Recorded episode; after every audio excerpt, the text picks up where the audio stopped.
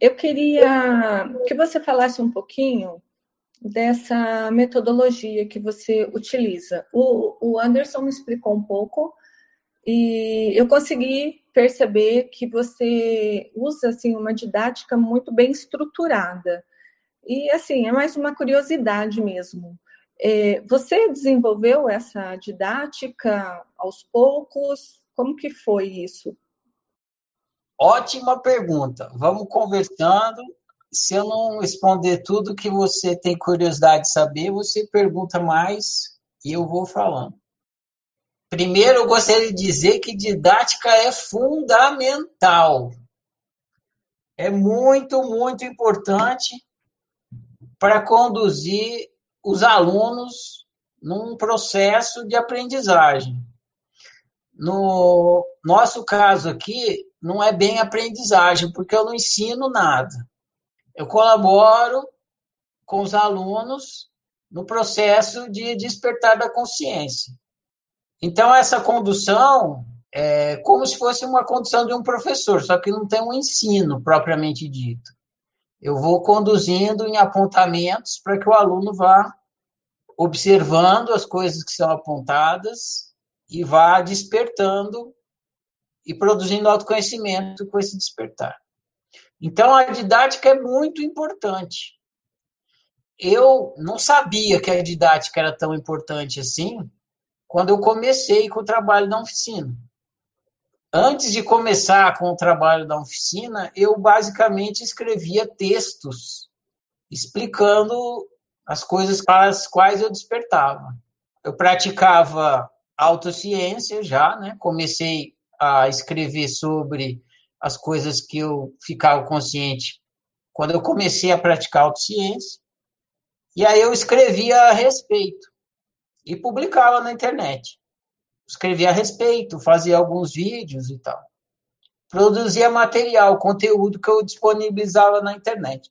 Aí as pessoas vinham me procurar a respeito daquilo.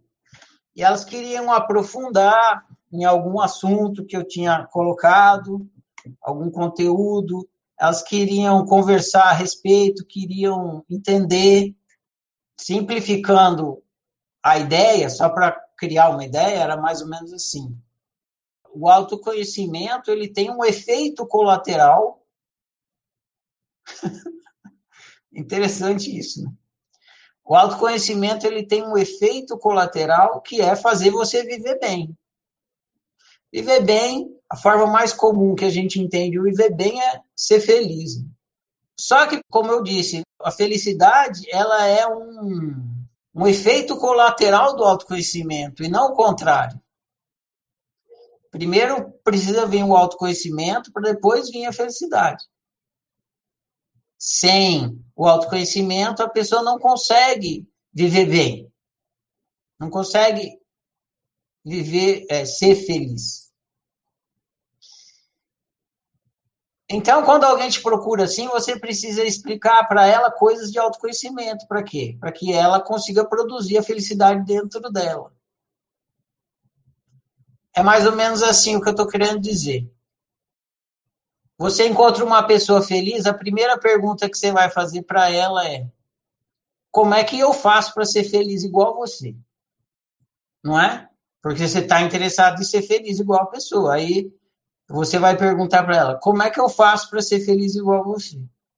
Aí você vai ter que explicar para a pessoa que a felicidade é um efeito colateral do autoconhecimento. Então, para ela ser feliz igual a você, ela tem que produzir autoconhecimento. Então, você vai ter que ajudar essa pessoa a produzir autoconhecimento. Se você quiser ajudar essa pessoa, né? Você pode jogar a batata na mão da pessoa, falar, você tem que produzir autoconhecimento, se vira.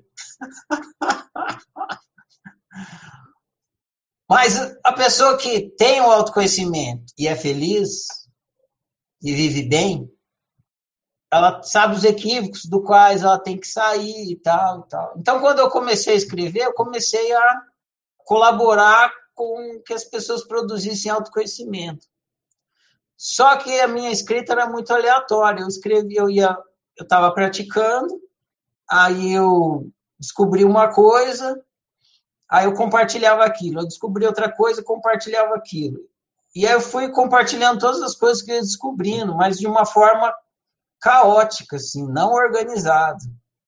E aí as pessoas me procurando, elas queriam mais é, explicação, queriam aprofundar algumas coisas, queriam entender melhor e tal, para ser feliz. E aí eu entendi que eu precisava organizar um caminho passo a passo do despertar da consciência. E aí eu fui começando a entender a importância da metodologia. Para um aluno chegar onde ele quer chegar, que é na felicidade, ser feliz, viver bem, ele vai ter que produzir autoconhecimento. Para produzir autoconhecimento, ele vai ter que praticar autociência. Não adianta ele sair praticando autociência à torta e à direita, sem um passo a passo. Precisa ter um passo a passo. Isso eu não sabia no começo, mas foi ficando claro para mim. E esse passo a passo, essa pedagogia, ela precisa ser com o menor passo possível. Não adianta só ser um passo a passo. Tem que ser o mínimo passo possível. Quanto menor o passo, melhor. Descobrir isso foi uma alegria, mas também foi, de certa forma, uma tristeza. Por quê? Porque esmiuçar esse passo a passo, no menor passo possível, dá um trabalho desgraçado.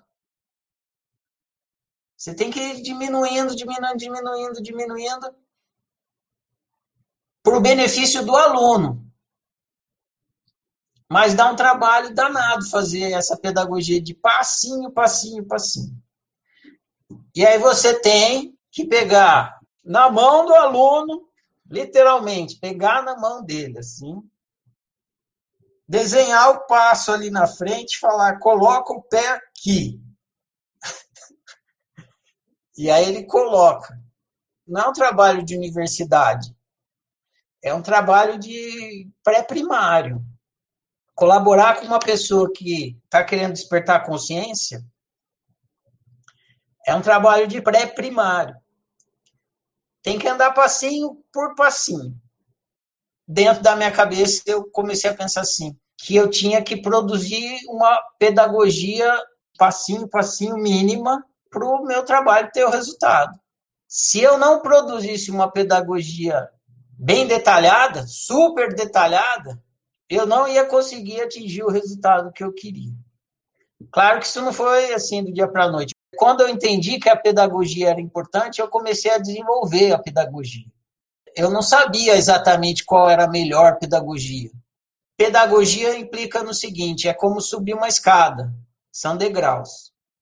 Então você tem que saber qual que é o degrau de baixo de cima para você nem pular degrau e nem andar mais rápido do que necessário, não passar uma informação que a pessoa ainda não está preparada. Tipo, quando você vai para a escola, você nunca aprende álgebra antes de aprender aritmética. Primeiro você tem que aprender aritmética, que é somar números. Aí depois que você aprende a somar números, aí você começa a estudar álgebra, que é somar números com letras. Então você tem que começar do mais básico para ir deixando a coisa mais complexa. Se você pular etapas, atrapalha o despertar do aluno. Isso tudo eu fui aprendendo, colocando em prática, né? Eu errei várias vezes, várias vezes eu comecei pelo lugar errado. Por exemplo, teve uma época que eu começava a ensinar as pessoas pela questão da convivência. Por quê? Porque, em geral, as pessoas sofrem com a convivência. Elas sofrem com o relacionamento que elas têm com o parceiro, né, o marido, a esposa. Elas sofrem com o relacionamento que ela tem com os filhos, que ela tem no, com, os, com os amigos no trabalho, e assim por diante. Então, a grande maioria do sofrimento humano é nos relacionamentos. Então, quando você vai conversar com as pessoas, logo que elas trazem é isso. As dificuldades que ela tem nos relacionamentos. Eu conversava muito sobre relacionamento. E aí eu fui percebendo que não dava para ajudar as pessoas no relacionamento, porque quando, a, quando tem dois seres humanos convivendo, e eles não têm consciência sobre o que é ser e humano, não adianta entender o que é um ser humano convivendo. Aí eu fui entendendo, falei, ah, então é isso. Não adianta tentar resolver as coisas de relacionamento, que são seres humanos convivendo, antes de entender o que é humano. E não adianta entender o que é humano antes de entender o que é ser. Aí foi quando eu descobri uma das coisas mais legais da pedagogia da oficina, que é a gente precisa começar pelo entendimento do existencial, para depois para o psicológico, para depois ir para a questão da convivência. Então, Todo mundo quer chegar na questão da convivência, mas não adianta chegar lá sem antes ter um entendimento existencial e psicológico. E aí sim chega aonde quer chegar, e aonde deve chegar, e aonde mais se usa o autoconhecimento, que é nas questões de relacionamento. Mas tem que respeitar essa ordem. Eu digo para os alunos no começo do ciclo de estudos que não se constrói uma casa pelo telhado e a convivência é o telhado. O existencial é o alicerce. Então, você tem que começar pelo alicerce. Você faz o alicerce, o existencial. Aí você põe as paredes, que é o psicológico, e aí depois o telhado, que é a convivência. Tudo acontece no telhado, mas porque tem a parede e o alicerce. Bom, então fui entendendo isso, e aí, conforme os alunos tinham dúvidas da parte existencial, eu escrevia livros sobre a questão existencial. Conforme eles tinham dúvida da parte psicológica, eu escrevia livros sobre a parte psicológica. Conforme eles tinham dúvidas sobre a questão da convivência, eu escrevia livros sobre a questão da convivência. Aí foi formando uma biblioteca da oficina. Errando e tentando melhorar, errando e tentando melhorar essa pedagogia que eu entendia que era fundamental, eu fui vendo essa pedagogia surgir na minha frente na intenção de encontrar a melhor pedagogia e saber que eu precisava encontrar mesmo.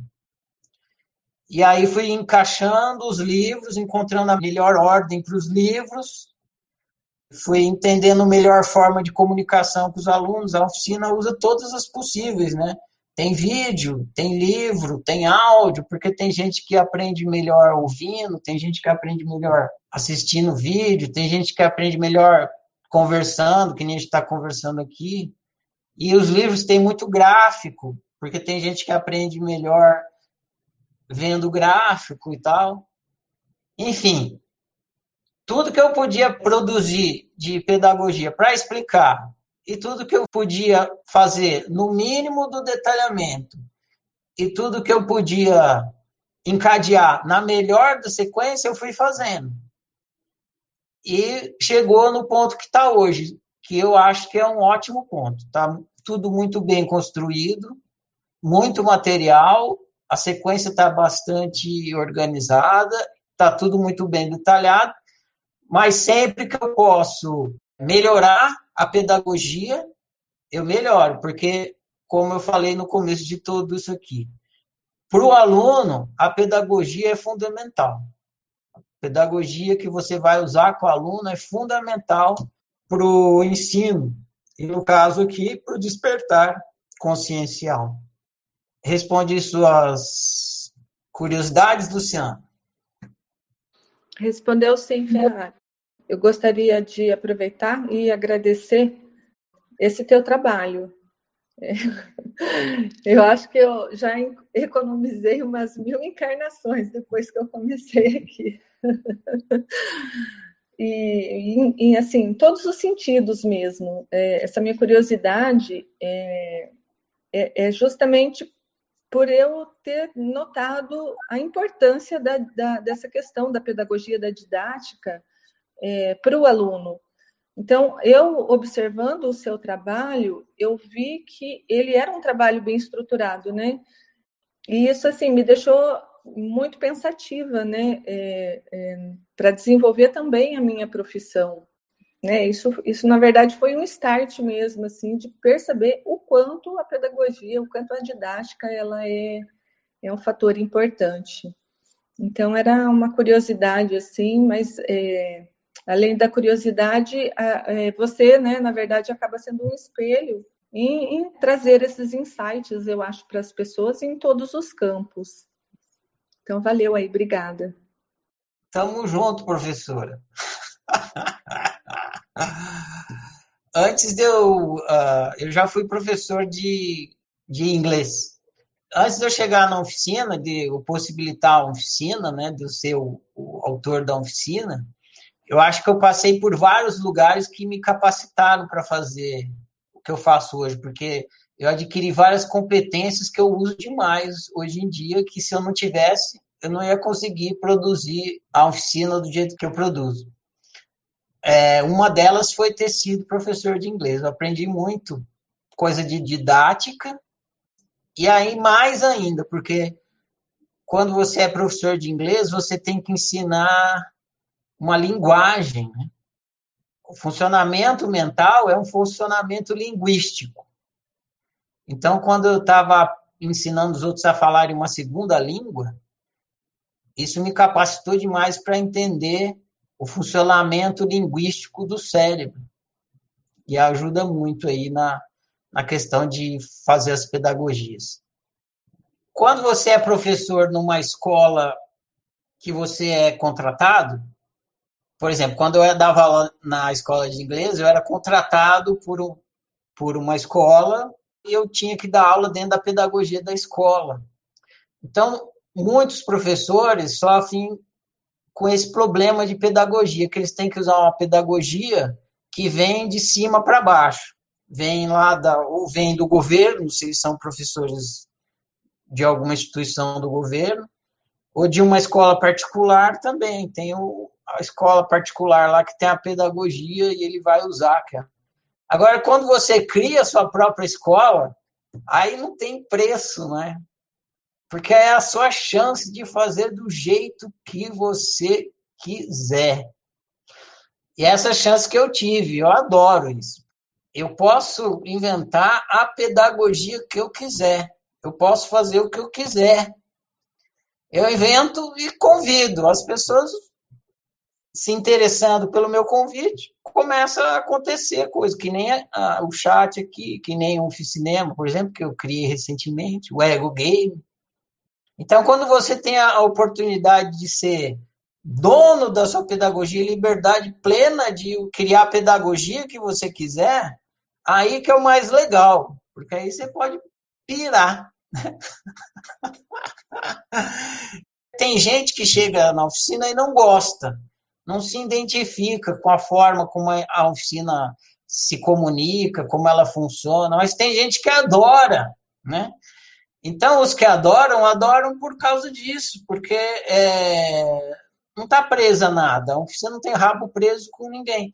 Ela só tem rabo preso comigo, né? Eu moldo ela do jeito que eu quiser. Então, isso é muito legal para o professor que está disposto a criar uma coisa nova, criar uma coisa que ele acredita e que ele vê que vai funcionar e colocar à prova, porque tem muita coisa que eu acreditei que ia funcionar que não funcionou.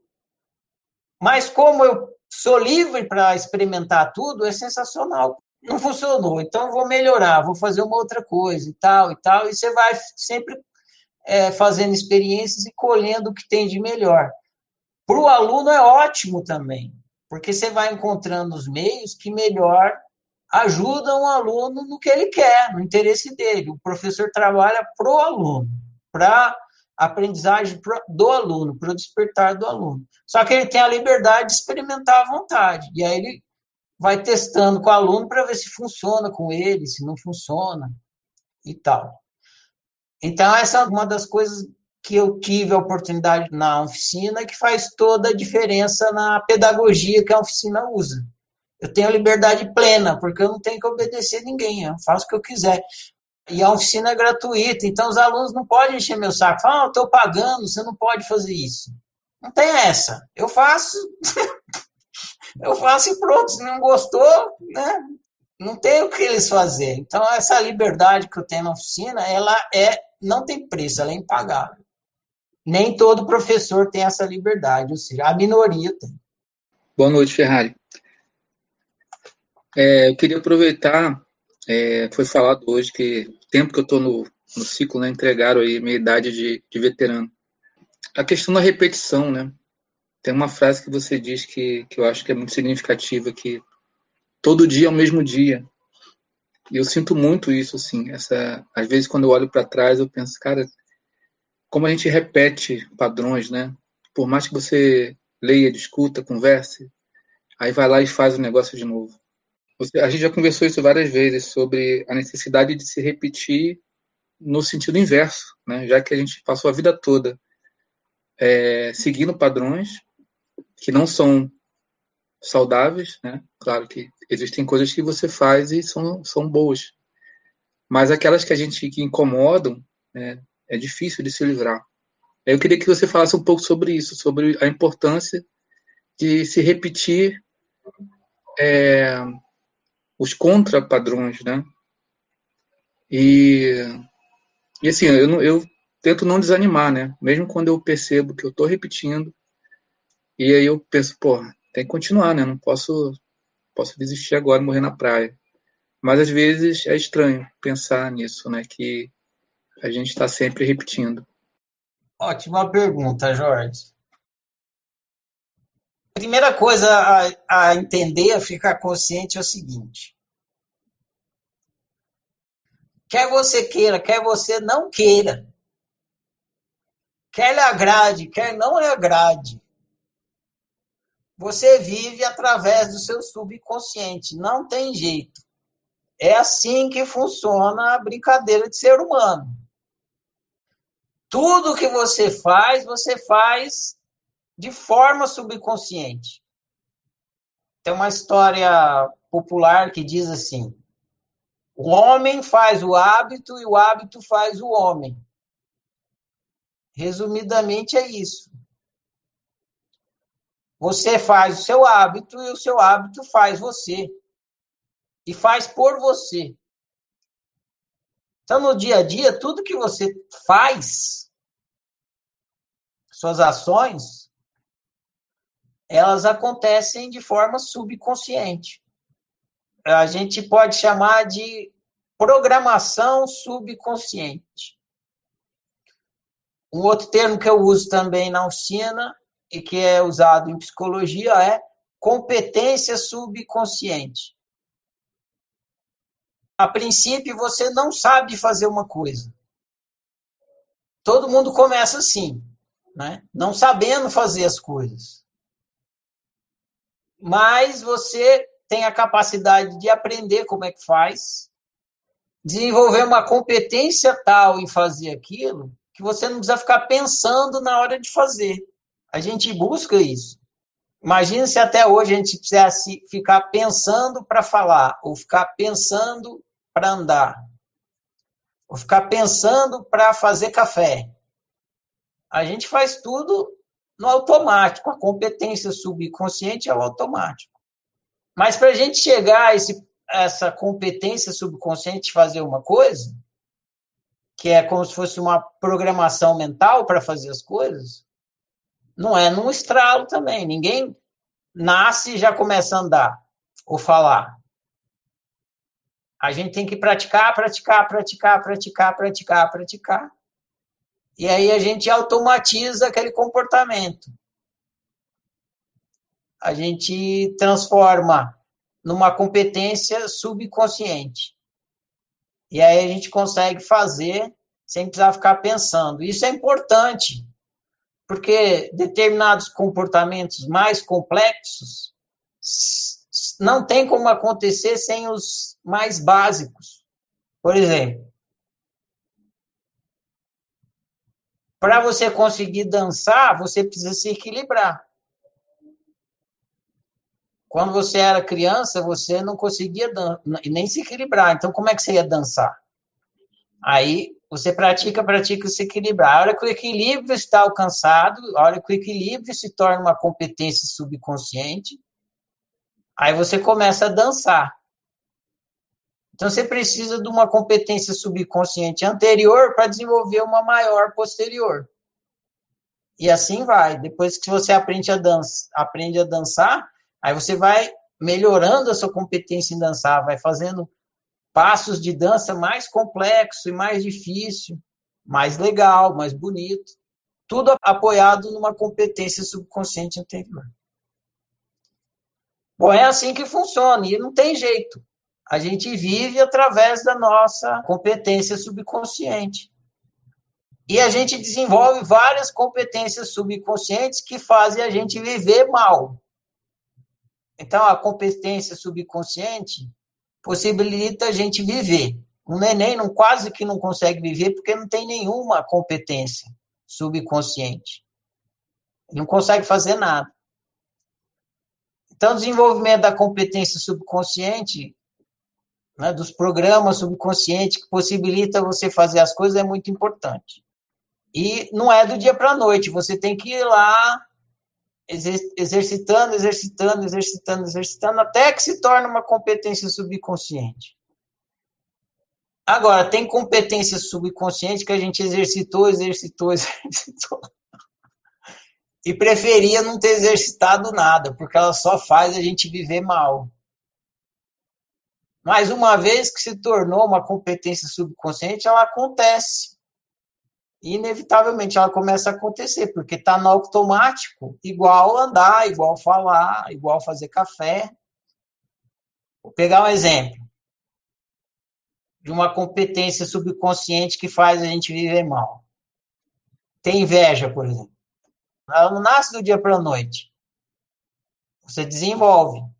E isso não faz você viver bem. Pegar uma outra competência subconsciente mentir. Aí você cria o hábito de mentir. E aí as pessoas não confiam em você, pegar uma outra. Fazer maledicência. Aí desenvolve esse negócio de ficar fazendo maledicência. E aí vira uma competência subconsciente, começa a viver mal. Pegar uma outra. Ficar reclamando. Ficar, reclamando e se colocando de vítima. Ah, a vida cruel, olha só como eu sou vítima, não sei o quê. Enfim, a gente vai desenvolvendo essas competências subconscientes que começa a funcionar automaticamente e faz a gente viver mal. Só que elas não surgiram do dia para a noite. Foi prática, prática, prática, prática, prática, até elas chegarem lá. Se tornou um hábito. O homem faz o hábito, o hábito faz o homem. A gente já sabe a dificuldade que é, por exemplo, largar o hábito de tomar café.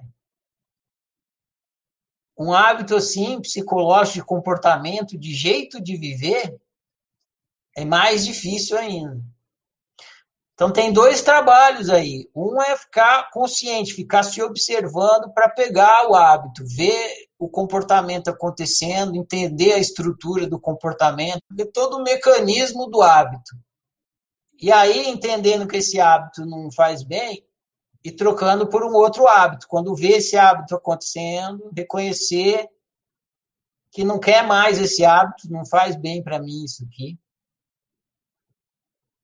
e aí instalando um novo hábito, um hábito que ajuda a viver bem. Então, vamos supor que a pessoa tem o hábito do vitimismo. Aí ela vai ali, fica observando aquele hábito acontecendo, e quando ela percebe acontecendo, ela vai falar: não, não vou mais é, regar esse hábito do vitimismo. Eu vou regar o hábito da responsabilidade. As coisas que acontecem comigo têm a ver com a minha escolha, eu sou responsável pelo meu caminho, pela minha história, pelo meu viver, né? Só que também não vai ser do dia para a noite, tem que ficar observando isso e repetir, repetir, repetir, repetir, repetir. A mudança do hábito, tanto quanto repetiu para a criação do hábito. Isso requer uma paciência eterna. Você tem que ter um compromisso assim eu vou fazer esse trabalho até morrer. Meu conselho é esse. Põe na sua cabeça. Porque se você falar assim, eu vou fazer isso aqui durante uma semana, um mês, um ano, dois anos, não, não vai te ajudar, porque demora muito para trocar um hábito. Então pensa assim, eu vou praticar aqui, repetir reconhecer esse mau hábito e trocando pelo novo hábito até morrer. E faz, e vai. E vai acontecer, vai. Se você for estudando o hábito e for fazendo a troca, ele vai sendo trocado. Então, é, é requer muita paciência, é moroso, mas cada passo que você dá rumo à, mudança de um mau hábito para um bom hábito, você recebe o benefício. Então, vale a pena. Respondeu, Jorge? Era isso? Deixa eu só complementar. Por favor. É, eu estava falando isso com você há um tempão. Uma vez, uma colega nossa, num ciclo desses aí, eu lembro até hoje que ela. O filho dela estava ela tava jogando um, um, videogame com o filho, e o filho falou para ela assim: ela estava jogando mal, né? Ela falou assim: mãe, do jeito que você joga o videogame é o jeito que a gente age na nossa vida. E eu fiquei com aquilo na cabeça. E é engraçado que, assim, todo jogo que eu, que eu jogo, eu não gosto de seguir o passo a passo. Eu tento sempre arrumar um, um macete ou um cheat para poder, sabe, é, passar aquela fase ali mais rápido e tal. E esse dia eu estava eu tava fazendo um cursinho de modelagem 3D. E aí eu falei, pô, vou, vou ter que seguir o passo a passo. Porque se você não seguir o passo a passo, sai tudo errado. E aí eu fui, fui, fui, fiquei super cansado, mas consegui chegar no final e falei, caramba, não é que o negócio dá certo mesmo? Mas nesse caso não tinha outro jeito, sabe? Não era um jogo, era um curso, né? E o resultado final só, só ficaria bonito se eu seguisse direitinho, passo a passo, nem, nem nada mais, nem nada menos. E eu fiquei pensando sobre isso. Então eu acho que é um insight justamente dessa questão da repetição. A gente já falou isso várias vezes, né? Que é, na, na, mesmo na questão do jogo, né? Você vai, erra e volta, vai, erra e volta. Quando a gente fala também sobre o GPS, né? GPS vai, você bate, né? Toma um choque, toma um choque. E esse choque é para te dizer que você está no caminho errado, né? Então eu demorei muito para perceber isso. Estou sempre tentando pegar um atalho, mas nunca dá certo, porque se não for no passo a passo, não vai, né? Tem uma frase de uma música minha que diz assim: a natureza não dá salto. Trazendo isso para a ideia de ego game, né? Entendendo que a experiência humana é um jogo, não tem como você dar salto numa programação. A própria palavra programa, programação, implica em passo a passo. Um, se você for estudar um fluxograma de computador, você vai ver que o computador ele segue um passo a passo. Um, uma definição de algoritmo é isso, é um passo a passo do que fazer. Isso é uma definição de algoritmo. Tem uma sequência do que fazer. Quando você programa um computador para fazer uma coisa, você está dando para ele uma sequência. Você não está falando assim, faz aí. Você está falando assim, faz isso, aí depois que você fizer isso, você faz isso, depois que fizer isso, você faz isso, tem uma sequência. Então, a aprendizagem tem uma sequência também. Não dá para dar salto na aprendizagem.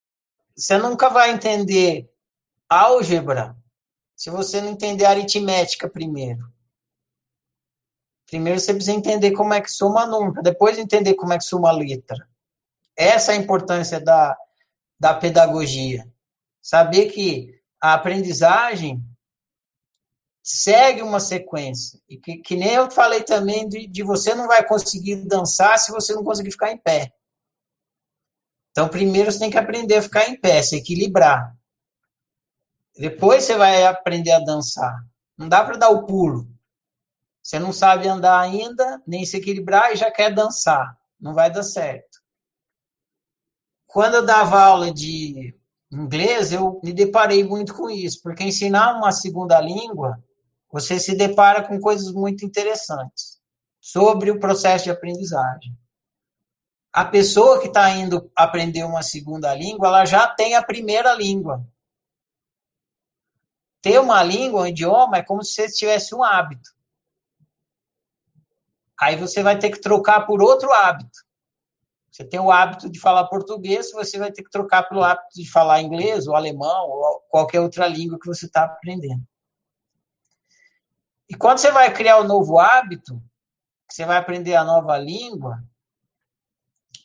você esquece o processo que você teve que percorrer para aprender a primeira língua. Porque quando você aprendeu a primeira língua, você não lembra. Você não se lembra o processo que você atravessou para aprender português. Você atravessou o processo, todos nós atravessamos um processo para aprender a primeira língua. Mas a gente não se recorda a gente começa a falar com dois anos de idade, três anos de idade, né? A gente não lembra, mas a gente teve que atravessar um processo todo para falar a primeira língua. É a pessoa chega adulta para aprender a segunda língua, e como ela não lembra do processo que ela teve que passar para aprender a primeira, ela quer pular o processo e já sair falando. Eu lembro quando eu ia dar aula de inglês, uma das primeiras coisas que eu falava para meus alunos era uma ideia mais ou menos assim. Primeiro dia de aula, classe cheia, né? Era uma escola particular. Aí eu falava assim: é, vocês sabem que a cada instante nasce uma pessoa no mundo, não sabem? Sim, a cada instante tem uma pessoa nascendo. Então vamos imaginar que nesse exato momento nasceu nos Estados Unidos uma criança chamada Bob. Beleza, nasceu o Bob, acabou de nascer. Aí eu perguntava para ele: vocês sabem qual é a diferença entre vocês e o Bob? Aí eu dizia: nenhuma. Absolutamente nenhuma. Você e o Bob estão no mesmo patamar. O Bob não fala inglês e vocês também não falam inglês. Você e o Bob estão no mesmo patamar. Só que para um adulto, pensar que ele está no mesmo patamar de um neném que acabou de nascer é inconcebível. Né? Ele não gosta de ouvir isso. Mas ele está. Está no mesmo patamar de um neném. Não fala inglês assim como o Bob. Só que o Bob ele vai passar por, essa, por esse processo passo a passo onde vai ter que repetir, repetir, repetir a mesma palavra, muitas vezes, para transformar esse idioma novo que ele está aprendendo num processo de competência subconsciente. E o adulto vai ter que passar pela mesma coisa, mas ele não suporta isso. Aí o Bob tem mais vantagem do que o adulto. Por quê? Porque o Bob suporta. Para o Bob, é divertido ficar repetindo a mesma palavra. Ele fica pá, pá, pá, pá, pá, pá, pá, pá, pá, pá, pá, pá, pá, pá, até que ele consegue falar papai. Um adulto faz isso, fica falando pá, pá, pá. Ele já quer logo pular o processo. Isso se aplica também para o trabalho de transformação pessoal, vamos chamar assim. Uma vez que você entende uma coisa, por exemplo, você vai lá e fala para o neném que pai em inglês é father. Aí ele começa, father, father, até conseguir falar father. Mas ele já tem uma ideia do da onde que ele tem que chegar, é no father. Aí você fala para o adulto também, ó, pai em inglês é father. Aí ele vai ficar fa, father, father, até ele conseguir falar father. Então, no processo de despertar da consciência, fazendo uma analogia, é como se você entendesse a coisa. Por exemplo, quando vocês estão estudando na oficina, vocês entendem sobre o altruísmo. Aí está claro. Sobre o altruísmo e sobre o autoísmo. É como se eu dissesse para vocês, ó, father, só que o autoísmo em vocês ainda não é uma competência subconsciente. Pelo contrário, o que é competência subconsciente é o altruísmo. Essa analogia. Uma coisa é você entender, outra coisa é você ter a competência naquilo. A competência subconsciente é quando você tem maestria na coisa. Para se tornar uma maestria, uma competência subconsciente, Você tem que repetir, repetir, repetir, repetir, repetir, repetir, repetir, repetir, repetir, repetir. Não existe uma competência subconsciente que não seja fruto de extrema repetição. Não existe, é impossível. No mundo da música, a maestria se chama virtuosismo. Uma pessoa virtuosa é um mestre em alguma coisa. Então, um violonista virtuoso é um mestre em tocar violão. Um pianista virtuoso é um mestre em tocar piano. Isso pode se aplicar para qualquer coisa. Um grande pintor é um mestre da pintura. E aí vai. A maestria é a competência subconsciente. Na música é o virtuosismo. Conversa com o músico para você ver quantas horas o cara pratica por dia. Mesmo depois de já ser um virtuoso. Só para manter a virtuosidade dele. É em torno de sete horas por dia. Sete horas por dia praticando o instrumento. Repetindo, repetindo, repetindo, repetindo, repetindo a mesma coisa. Na prática da, do autoísmo, para viver bem, é a mesma coisa. Qual é a vantagem da prática do bem viver para qualquer outra prática? Que você sempre está com você. Né? O pianista ele não consegue levar o piano no bolso, né? nem nas costas o tempo todo.